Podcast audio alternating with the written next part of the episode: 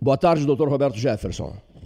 Boa tarde, Cleiton. Deus nos abençoe que nós façamos uma boa entrevista. Perfeitíssimo. Para início de conversa, o doutor Rodrigo Matos, que é um grande amigo meu, e agora sei que é seu amigo também, o doutor advogado pelotense conceituadíssimo no Rio de Janeiro, o doutor Rodrigo me disse assim: fala sobre o Getúlio com o Roberto porque ele é alucinado por assuntos ligados ao Getúlio Vargas. Então conta um pouquinho, não no ar, né, até porque a pauta é outra, mas conta um pouquinho sobre o teu convívio com o Maneco Vargas, o prefeito de Porto Alegre, o secretário da Agricultura do Rio Grande do Sul, que ao lado do Joaquim Oliveira, criaram as redes de supermercados.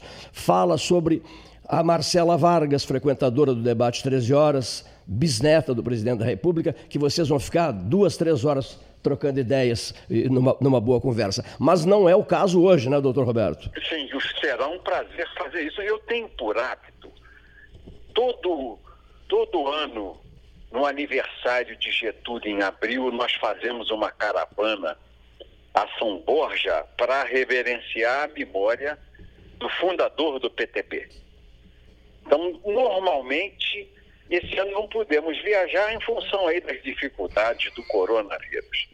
Nós fazemos lá em praça pública, no mausoléu de Vargas, a nossa homenagem ao maior estadista que o Brasil conheceu, que foi o fundador tanto da ordem social que vivemos, um trabalhador que era recém-liberto da escravidão. A escravidão foi 1888, foi a, a, Lei Áurea de 1888 Logo no início do século seguinte, 1930, Getúlio assume o governo e entende que tem que proteger o trabalhador, porque ainda imperava um espírito escravocrata. Então ele teve essa visão social, deu à mulher o direito de voto, é, forçou, fomentou o direito da mulher. Né? Essas coisas são inesquecíveis criou a Previdência Social para que o trabalhador aposentasse. Eu acho que a gente conversaria uma tarde inteira, hein, deputado? É, fundou as bases do progresso do Brasil no aço, através da siderúrgica nacional e no petróleo, o sangue, o esqueleto de uma nação, como dizia Vargas. Então foi um estadista que ainda não foi superado por nenhum presidente que o sucedeu. Interessantíssimo isso. Né? Getúlio, Getúlio daria, uh, nos, nos, nos, oportunizaria a sua história, né? de repente a quatro, cinco, seis horas. Nós estamos organizando as 12 horas científicas para 28 de maio, em função do coronavírus, e eu acho que nós faríamos uma 12 horas sobre Getúlio Vargas, sem nenhuma dúvida. O senhor falou há pouco, o senhor falou há pouco na Lei Áurea, e a Lei Áurea remete a um ministro pelotense, Antônio Ferreira Viana, né? que assinou a Lei Áurea. Antônio Ferreira Viana que o, é o, o, Paulo Brossar, almoçando comigo e com o Rodrigo Matos, lá na Fazenda Santa Genoveva, em Bagé, ele começou a conversa e a conversa andou muito, por bom período, tratando de Antônio Ferreira Viana, o ministro da Justiça dos Pelotenses. O Cleiton, eu tive o prazer de ser deputado federal e ouvir no Senado e nas sessões do Congresso os discursos do senador Paulo Brossard. Uma coisa encantadora, uma beleza. Havia muito debate, muito enfrentamento do senador Paulo Brossard com o senador Jarbas Passarinho. Que grandes momentos eu vivi e quanta experiência adquiri como legislador e como orador. Que que portento, que cultura, que maravilha que era um discurso do senador Paulo Brossard. O seu depoimento. Conhece... Hum. O profundo conhecedor de Rui Barbosa, não havia um discurso do senador Paulo Brossard onde ele não citasse trechos de Rui Barbosa. Muito, fui muito feliz, tive muita sorte de poder fazer parte naquela época ao lado desses grandes homens do Congresso Nacional. Eu vou aproveitar para fazer dois registros. Sou presidente nacional do PTB, que é o primeiro registro. É, eu vou enviar essa sua manifestação sobre Paulo Brossar a uma prezadíssima amiga minha, a doutora Magda Brossar Iolovic, com quem converso diariamente. Temos conversado muito sobre a biblioteca do Paulo e eu vou enviar esse, seu depoimento à filha do Paulo Brossar em Porto Alegre. E segundo registro, graças ao, ao, ao jornalista José Henrique Medeiros Pires, um homem qualificadíssimo, ex-secretário nacional da Cultura, eh, eu recebi no tempo em que ele atuava em Brasília, na RBS, eu recebi preciosidades de Antônio Ferreira Viana. E, e aproveito para fazer encaminhar a pergunta ao senhor. O senhor lê muito sobre Ferreira Viana? Tem muita coisa sobre Ferreira Viana ou tem pouca coisa? Não, não tem, não, não, não, não, não tem. Não sobre tem? Ferreira Viana não tem, não tem, não tem. Pois vamos. Mas depois você me dá um livro. Eu tenho o livro do senador Paulo Brossard sobre o impeachment é o único livro completo no Brasil sobre impeachment. Perfeito. Livro do senador Paulo Brossard. E já estudei, já li o livro, até em função da tentativa de impeachment do presidente Temer. Eu Sim. estudei, me debrucei sobre aquela vasta literatura é, do senador é, Paulo Brossard. E a Magda é minha amiga também, porque eu tenho em comum um amigo da Magda que é o que é o Barbosa, que, que era juiz de direito, foi prefeito de Sapucaia do Sul, o Barbosinha. E atuou em Pelotas, conhece. né? E ele esteve em Pelotas, o Barbosinha, né? O, esteve é, conosco. O Barbosinha, é. é. ele é filho de Pelotas. E, e, esteve aqui conosco no debate, num debate 13 horas, esteve aqui o Barbosinha. É, porque é um dos homens mais cultos que eu conheço, uma das melhores cabeças que eu conheço é o Barbosa. E ele é o nosso secretário é, jurídico do Partido Trabalhista Brasileiro. E eu tive o prazer de conhecer, através do Barbosinha, a Magda, a Magda Brossar, filha do senador Paulo Brossar. Que maravilha, que maravilha. Viu? O mundo é pequeno, viu? Uma, uma coisa, aproveitar e vou dizer ao senhor aqui. Eu, eu ouvi em Roma Uh, no, no 13 do 3 de 2013, eu sempre digo assim, o 13 horas estava no dia, no dia 13 do 03 do 13, uh, eh, na, eleição, na eleição do Papa argentino Francisco. Aí eu me dei conta do meu tamanho, ouvindo a primeira fala do bispo de Roma, né, que ele se, se apresentou como tal, o, o Papa é o bispo de Roma, então ele apresentou-se como, como sendo o bispo de Roma, e pediu que rezassem por ele. E todos que estavam na Praça de Pedro que rezassem por ele. Eu estava na Praça de Pedro transmitindo. E quando ele disse, os meus colegas e tal me elegeram, puxa, foram me buscar lá no fim do mundo. Eu também me senti um camarada do fim do mundo. Né? Eu até pretendo escrever um livrinho agora em breve, e, aproveitando a frase do Papa Francisco. Né? Eu sou lá do fim do mundo, eu vou, vou dizer, eu também sou, mas aí saí a visitar o mundo, porque tá, não poderia me limitar a ficar no fim do mundo. Bom, esse episódio, esse episódio, Dr. Roberto Jefferson, é, nos mostra a posição que ocupamos aqui no, no, no extremo sul do Rio Grande. Que, que, não, o, gaúcho, que... o gaúcho é um conquistador. Pois é. Você vai a Roraima, você vai ao Acre, você vai a Rondônia. Onde você vai, você encontra um gaúcho. E tem sempre um CTG um centro de tradições gaúchas. Mesmo que seja um estado quente como Roraima, quente como Rondônia, você toma um chimarrão. É Maravilha. impressionante. No Mato Grosso, é, no Mato Grosso, por toda parte, né? Grosso, Mato Grosso do Sul, é. toda fazenda. Que é, é engraçado que você identifica bem o gaúcho e o paulista.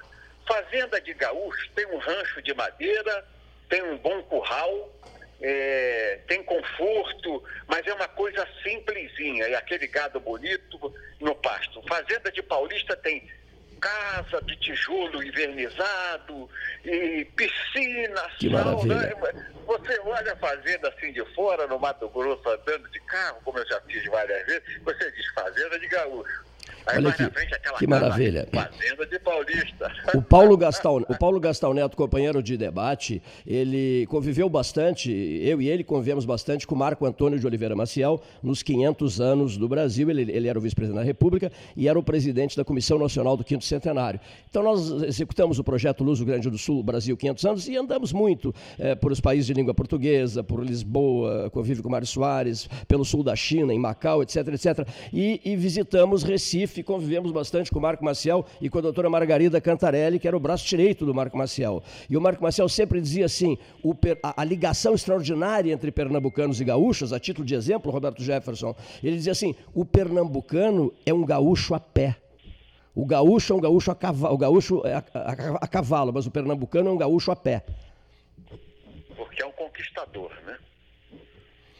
Paulo Francisco. Porque é um conquistador. Ah, sim. Não é, Cleiton? Porque o gaúcho tem essa alma de desbravador, de conquistador, não é isso? Sim. E o pernambucano também. Eu sou de Petrópolis. e, e, e, aprendi a cultivar a memória de um gaúcho, Plácido de Castro. Plácido de Castro. na Praça da, da Liberdade, em Petrópolis, é, naquele entroncamento da Avenida Keller, em frente à Catedral, do lado do Palácio Rio Negro, onde era o Palácio de Férias do Presidente da República, que era muito usado pelo presidente Vargas, tem um busto em homenagem a Plácido de Castro, porque o tratado que é, incorporou o, o, Acre da Bolívia ao, ao, Brasil foi assinado em Petrópolis. E o conquistador desse pedaço é, da Bolívia, que era um, um, gaúcho que era seringueiro, Plácido de Castro, está imortalizado lá na minha cidade de Petrópolis, com, com, um belo busto de bronze da Praça da Liberdade. Você veja como é que são as coisas. Ele não treinou a roubar. O problema é que a velha política, a maioria ainda do Congresso Nacional, da Câmara dos Deputados, é viciada na velha política do toma lá da cá, de fazer caixa nas estatais, na administração direta, nos ministérios, infelizmente. E o sofrimento pelo qual vem passando o presidente Bolsonaro, o capitão capitão Bolsonaro, é que ele não rouba e não deixa roubar. A crise, ah, ele está em crise porque não faz maioria. Ele não tem maioria, porque ele não aceita fazer a conversa com os partidos políticos da maneira que os partidos políticos ainda estão habituados a conversar. Na coxia e no pé da escada. Toma lá da cá. Eu te apoio e você me dá um cargo para eu fazer caixa para a eleição. E você repare, Paulo, que essa crise está chegando agora ao epicentro no princípio do ano de 2020, que é um ano eleitoral. Ano passado não houve a crise, houve uma, uma convivência assim um pouco conturbada, todo mundo queria espaço de poder no governo, o governo não dava, mas esse ano foi o paroxismo. Por quê? Porque nós estamos às vésperas das eleições. E só o fundo partidário não faz o caixa para os partidos disputarem a eleição. Todo mundo quer a teta do governo para poder mamar e bancar as candidaturas de prefeitos e vereadores. Por quê? Elas são a base para as eleições de 2022, quando nós teremos a eleição de presidente, senador, governador, deputado estadual e deputado federal. Mas elas, essa eleição de 2022, ela precisa da base eleita em 2020. E como os partidos estão de caixa baixa, está todo mundo botando a faca no peito do presidente Bolsonaro para tentar tirar dele o dinheiro que o Lula distribuiu de maneira mais inescrupulosa. Você veja que o governo do Lula fazia essa coalizão e aí os escândalos de financiamento político são todos do governo do Lula. O mensalão, que era aquele dinheiro que ele dava 50 mil reais por mês para cada deputado, que era da base do Lula. Depois saiu esse petrolão, que o PT mais os partidos que se associaram a ele, o PP o MDB, deram prejuízo à Petrobras de 200 bilhões de reais, um assalto. E agora essa Lava Jato, onde os partidos políticos se misturaram com as empreiteiras para fazer obras superfaturadas. Tudo isso no governo do PT sobre a regência dos partidos políticos. Aí todo mundo dizia: ah, o Lula é apto. O Lula é um cara espetacular, nós estamos de bolso cheio. Nós estamos aqui com a grana no bolso para fazer eleição. E o Lula é um cara espetacular. A Dilma, oh, por mais imbecil que ela possa ser, mais disléxica ela possa ser, é, mais inculta, mais analfabeta que ela possa ser. Não, essa mulher é uma cientista. Ela ela está ela tá acima de Harvard, porque ela abriu o cofre para os partidos políticos. Então ela é elogiada, homenageada. Ela era apta, porque ela dava o dinheiro do orçamento da União para os partidos políticos se deleitarem. Mas o Bolsonaro não faz isso. É o capitão teimoso, o capitão teimoso. Ele não quer roubar e não quer deixar roubar. Então tem que derrubar esse cara porque ele está com um fuzil na mão na porta do cofre. É isso que está acontecendo no Brasil hoje. O Antônio Peixoto tem uma pergunta também, jornalista, nosso colega eh, jornalista, doutor Roberto Jefferson. Tudo bem? Boa tarde. Boa tarde. É, Roberto, sobre a questão da, é, das suas declarações aí na imprensa nos últimos dias, que para derrubar Bolsonaro só se for a bala ao site Terra. Foi uma declaração muito forte. Outra declaração de que haveria um complô aí no Congresso Nacional para a derrubada do Bolsonaro. Uh, mas o fato é que há um silêncio, na verdade, do Congresso em relação às 30 denúncias de impeachment que já ingressaram contra o presidente da República. Uh, o senhor acha uh, que existe um, por que do silêncio e se há ou não há um complô?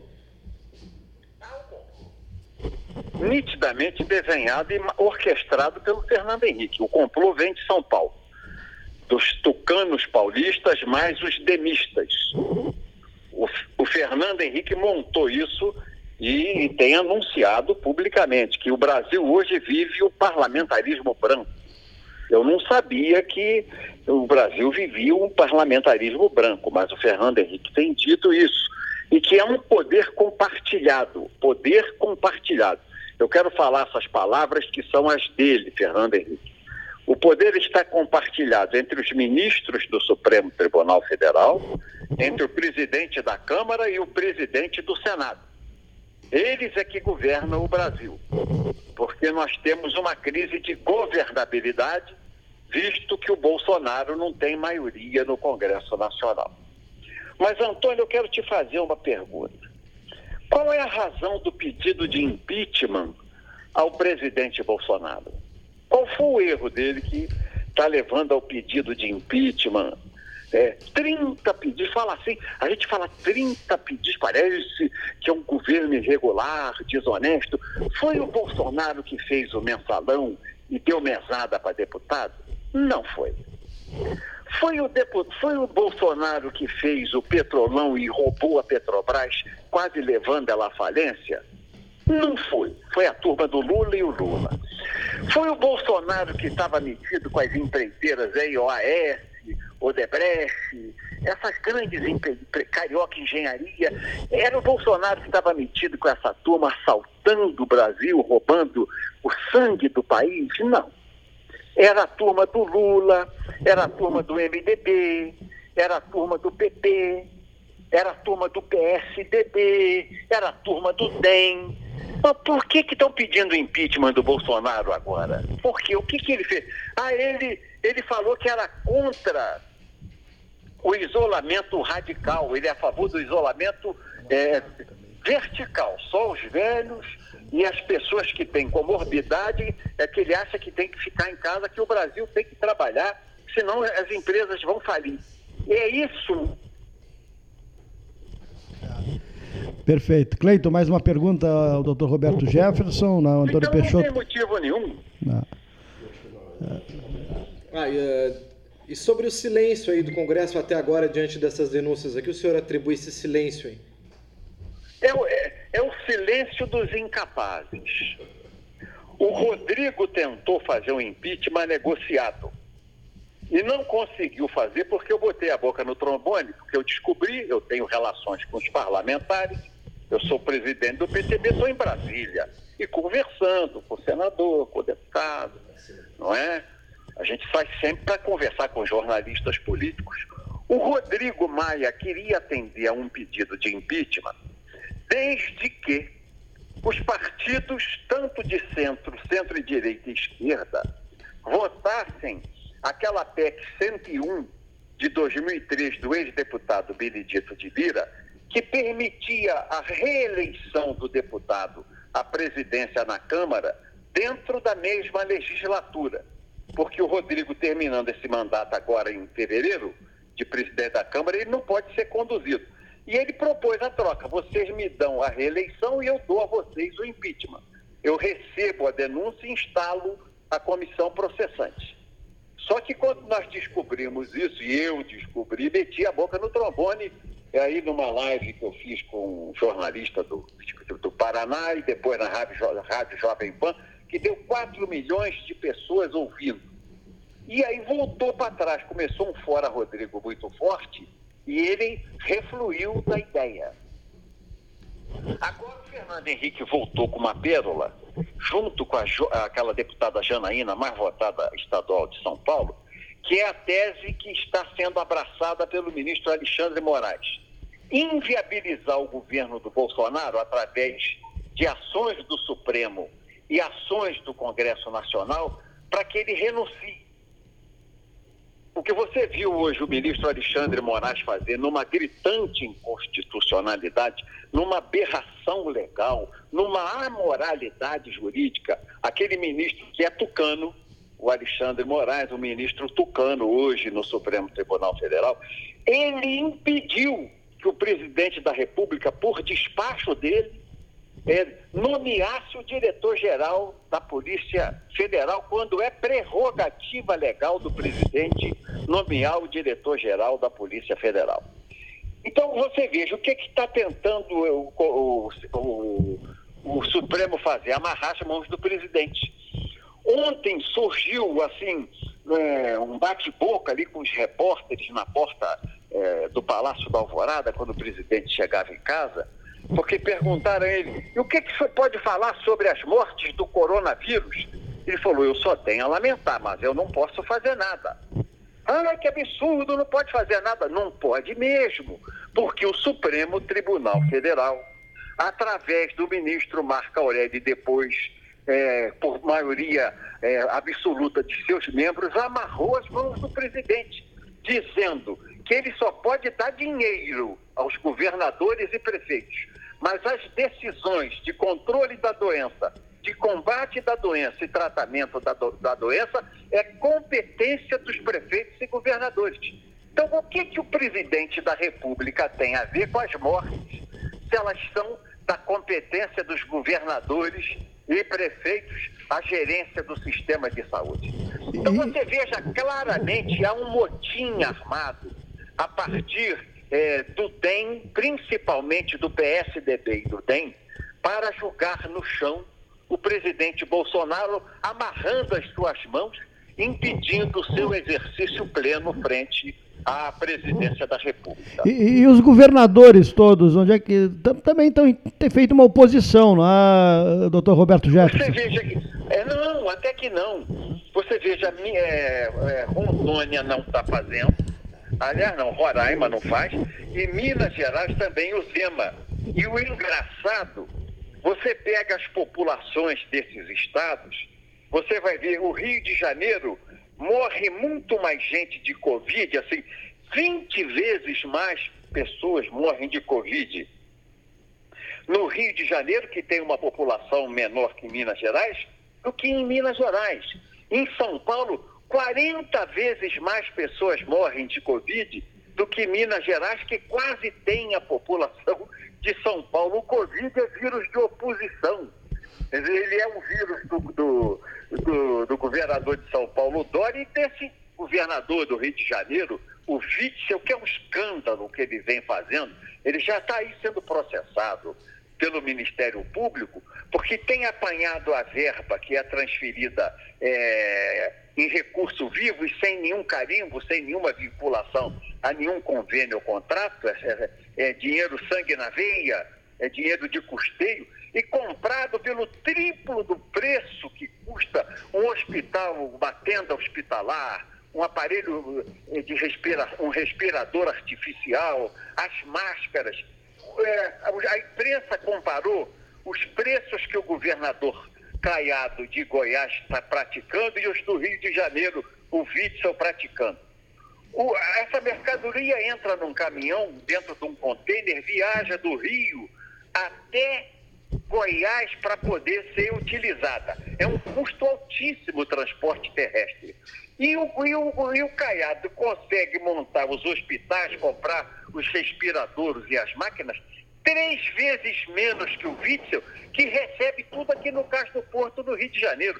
Quer dizer, é uma bagunça, virou uma bagunça, essa transferência de recursos assim, sem, sem carimbo, sem a fiscalização é, do Poder Executivo Federal, que foi imposta pelo Supremo Tribunal Federal. Nós não podemos esquecer de dizer.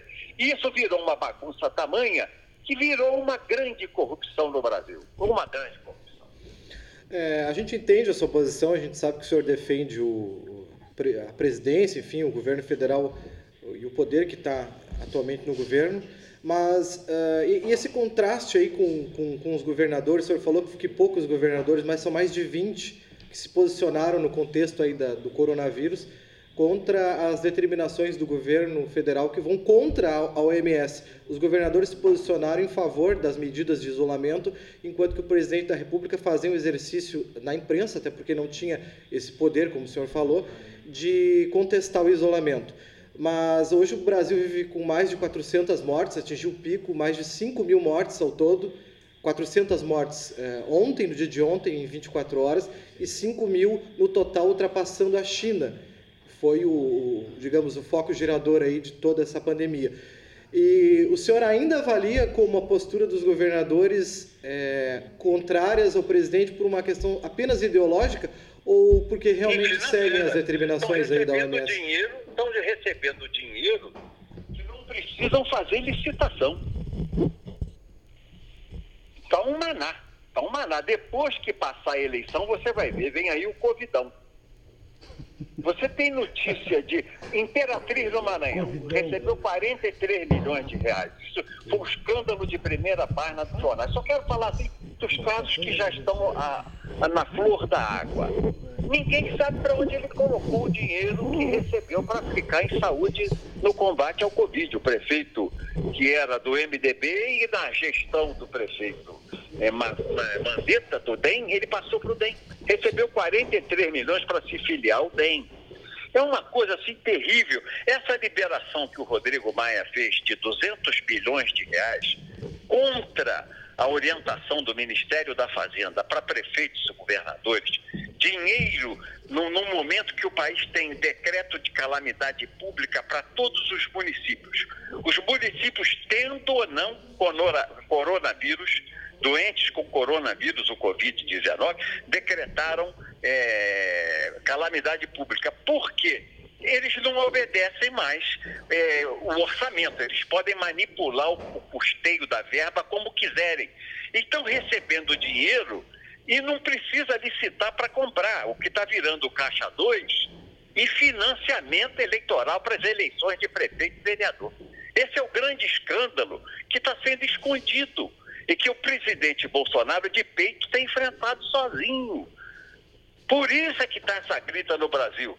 Não há uma denúncia de corrupção, de desonestidade, de improbidade contra o presidente da República. Há acusações contra ele pelas posições que ele assume. Eu também não acredito nos dados da China comunista. A China comunista criou o vírus lá em Wuhan. Wuhan, esse coronavírus, é chinês. E ela não colocou ao mundo que existia esse vírus.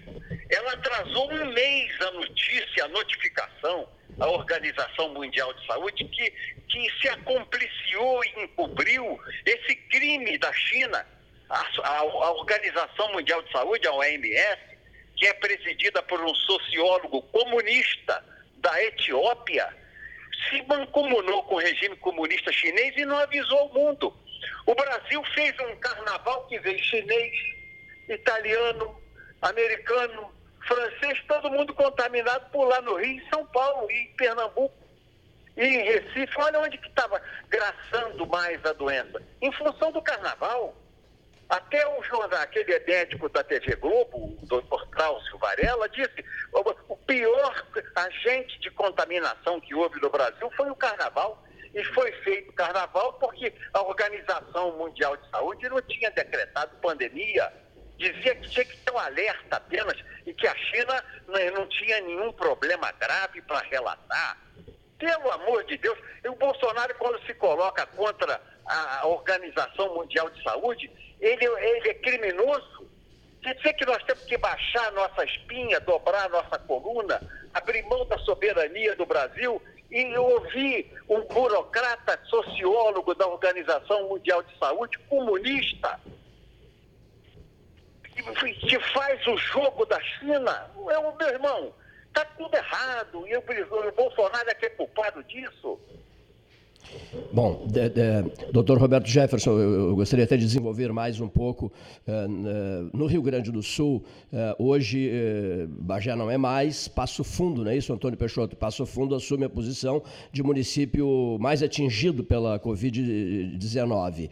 E daqui a pouquinho o prefeito de Passo Fundo falará conosco sobre as dificuldades que ele vem enfrentando lá em seu município. Mas eu, eu, eu queria uma pauta, eu gostaria de uma duas, três frases suas, de novo em cima de uma questão que são as perguntas que mais têm chegado aos nossos, ao nosso sistema de telefonia celular aqui. Ou seja, os contratos emergenciais pelo Brasil afora, um Brasil continental. O senhor, se, o senhor teme esses contratos, né?